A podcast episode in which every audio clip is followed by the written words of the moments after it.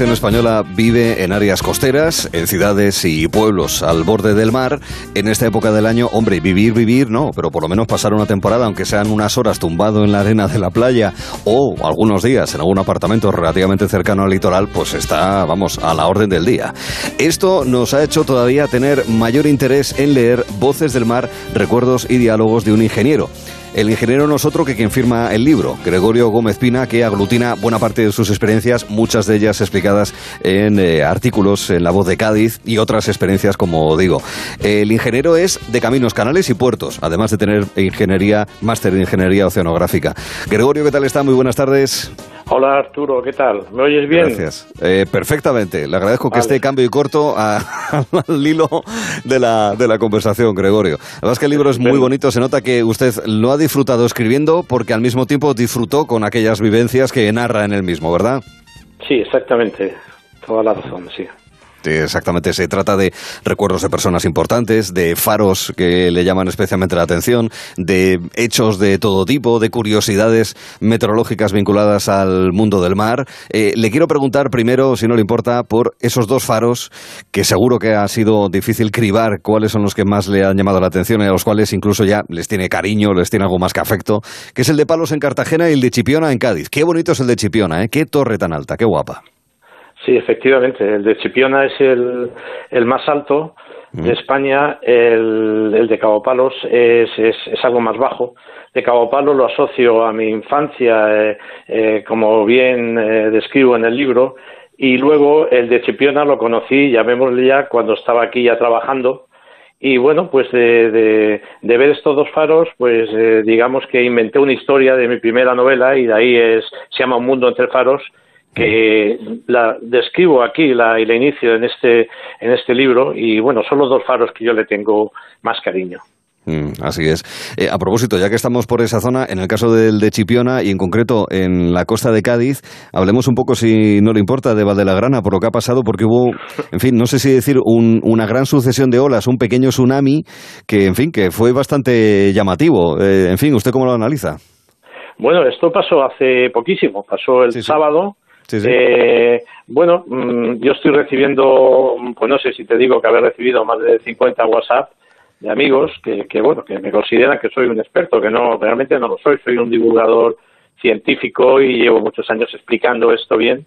Y bueno, mm, pues bueno, eh, tampoco quiero darte una explicación totalmente cierta porque ha pasado hace muy poco, eh, pero sí te diría que ha sido un cúmulo de, de cosas, es decir, ese día la playa estaba repleta de gente, era el puente de la Virgen, eh, coincidió con una pleamar muy alta, de hecho fueron las carreras de caballos el, el día anterior, Mm. y la playa de Eva de la Grana pues es una playa que es eh, de arena mucho más fina que las otras que hay en el puerto de Santa María, Eh, es una playa como todas las playas eh, que, que son irregulares en cuanto a sus perfiles, entonces tiene puntos más altos y puntos más bajos, y yo pienso, yo pienso eh, que fue eh, un fenómeno que suele pasar eh, cuando hay mareas altas y es que eh, la cota de la marea superó mm, parcialmente algunas partes de la, de la, de la playa y es como si tú abres una,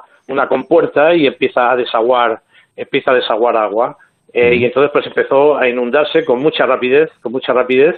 Y bueno, como había mucha gente, muchos vídeos y tal, pues Sí, de sí. alguna forma se manifestó en una noticia viral. A eso hay que añadirle que también posiblemente hubo otro fenómeno eh, de tipo meteorológico, eh, mm, porque sí que ese día pasaron unas cosas, eh, se notaron unos cambios meteorológicos y eso eh, hizo que, la, eh, que hubiera una marea meteorológica que subiera un poquito más y se inundó la- una gran parte de la, de la playa, como sucede otras veces, y sobre todo, pues bueno, que fue muy viral todo lo que, Sí, sí, todo lo que claro. se puso y la gente empezó a decir que era un mini tsunami. Yo la palabra mini tsunami, la verdad, no me gusta. Muy atrevido, ¿no? Pero, pero bueno, Claro, es que decir mini tsunami, la verdad es que es una contradicción en los términos. De todos modos, claro, a mí, que fíjese, y sin insistir tampoco demasiado en ello, pero además hay que señalarlo porque en Menorca, por ejemplo, hay alerta precisamente por, eh, por risagas. Eh, Sí. Si podría asociarse a este fenómeno tan peculiar de estas resecas, resacas, perdón, que son bastante frecuentes en Menorca, pero claro, estamos hablando de otro tipo de costa, ¿no? La, la- la- la Atlántica de Cádiz, que es mucho más abierta. no, no, no tiene nada nada que ver. Lo de las risagas de, de Menorca, eh, que también lo explico en mi libro, eh, cuando hablo de las resonancias y estas cosas, de los puentes y de, la, y de, los, y de los puertos, pues eh, se produce cuando hay unas ondas que se llaman ondas largas, que son producidas por variaciones meteorológicas que han existido ese día. Ese día yo tengo contacto con Puerto del Estado y sabemos que hay que ha habido una onda de este tipo, una onda larga de estas, pero en cambio no hemos detectado absolutamente ninguna resonancia en ningún, en ningún puerto, pues posiblemente porque los puertos eh, se resuenan con unos modos que llamamos de oscilación, con unas formas como si fuera una bañera, ¿no? De distintos periodos y no tenemos constancia, ¿eh? no tenemos constancia.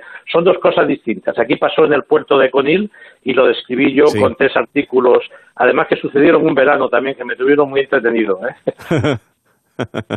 bueno, a propósito, en cualquier caso lo que sí que fue un tsunami, y habla y bastante del libro, es de aquel que tuvo lugar el primer día de noviembre de 1755 a consecuencia del terremoto que se produjo en Lisboa y, en fin, esa gran ola o sucesión de olas posiblemente que, claro, se, dejó notar en, Cádiz y, que al igual que se habla en ocasiones que La Palma, y hemos tenido desgraciadamente eh, los sucesos del Cumbre Vieja, de ese volcán, podría haber un gran volcán o no, en fin, ya veremos, también se habla de la posibilidad, porque ya tuvimos hace 250 años la mala suerte, y especialmente Lisboa, pero también la, esa parte de la costa española, no solamente la portuguesa, de sufrir un gran tsunami. Y, lo cuenta y mucho, ¿verdad? Y muy bien, además, en el libro, Gregorio. Sí, yo hablo, vamos, mm, eso sucedió el 1 de septiembre de 1755, está súper documentado, o sea que, y más aquí en Cádiz, pues eh, mm.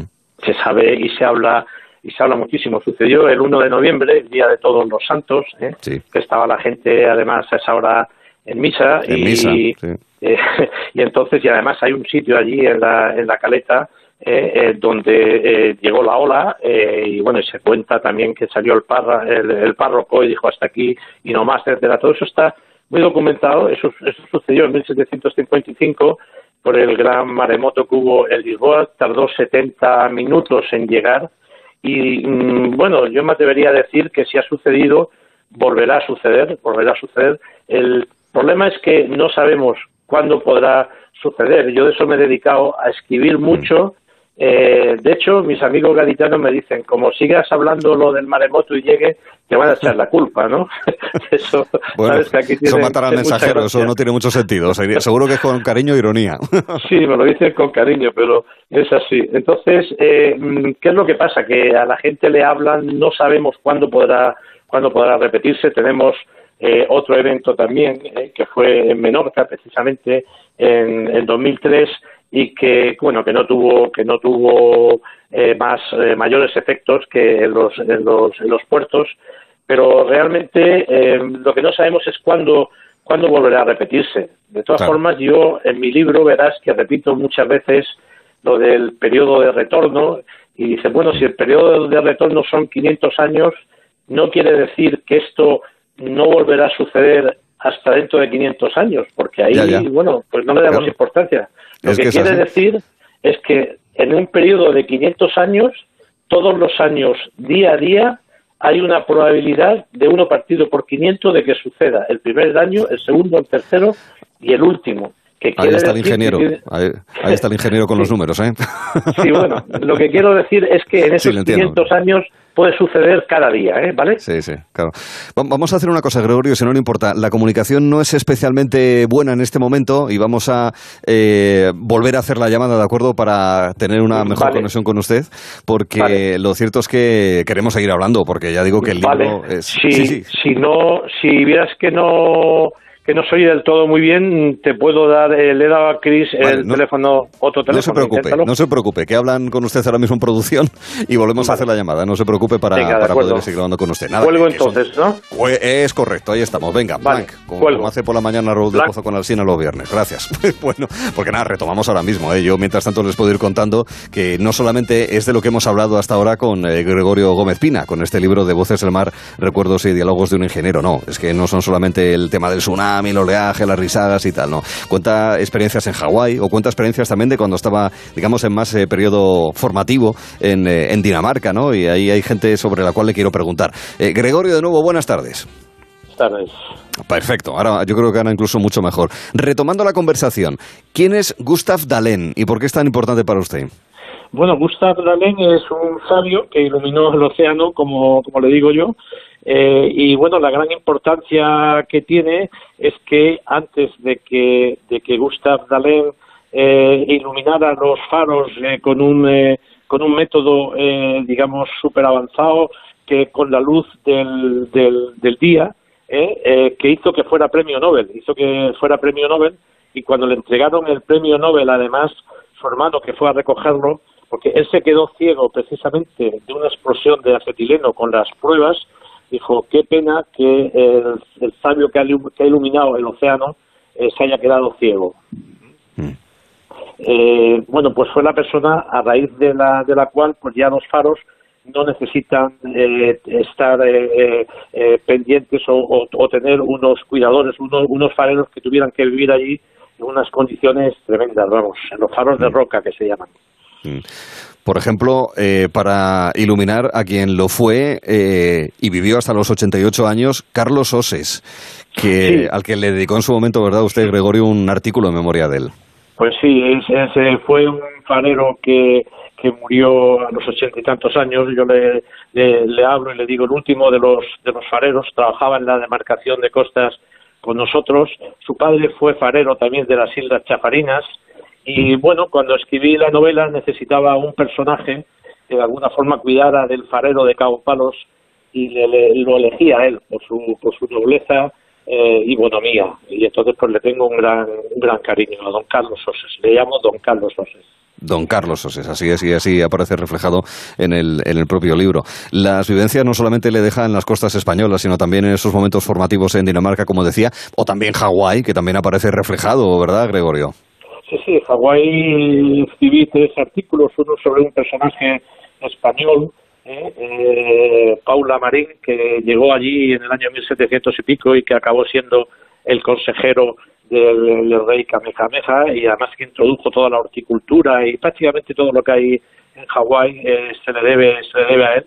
Aquí apenas es conocido, aunque hay una calle dedicada a su nombre, y luego también hablo de Duke Hanamoku, que fue el, el padre del, del, del surf, eh, y que además fue olímpico, olímpico en tres, en tres olimpiadas, en el año mil, eh, en la del 26 y en la del uh -huh. 30, vamos, era un nadador extraordinario que era un beach boy, también hablo sí. de esos, bueno, de esos a ver, usted tiene buenos recuerdos de Waikiki que posiblemente le permitan ahora surfear por Tarifa y esa zona, tal vez, ¿no, Gregorio? Sí, bueno, digamos que yo aprendí a surfear allí, iba a surfear casi casi todos los días porque vivía al lado de Waikiki y conocía a los Beach Boys y tal, y como estaba muy moreno y tal, y se me pegó un poco el acento hawaiano, pues me trataban bastante bastante ah. bien, ¿eh? y entonces pues sí tengo muy buenas muy buenas memorias eh, de aquello, tengo todavía mejor memoria, no, no lo cuento en el libro de, de lo que va a ser mi tercera novela de un viaje que hice a la isla de Molokai, donde estuvo el padre ah. Damián, pero esto daría para mucho tiempo y lo contaré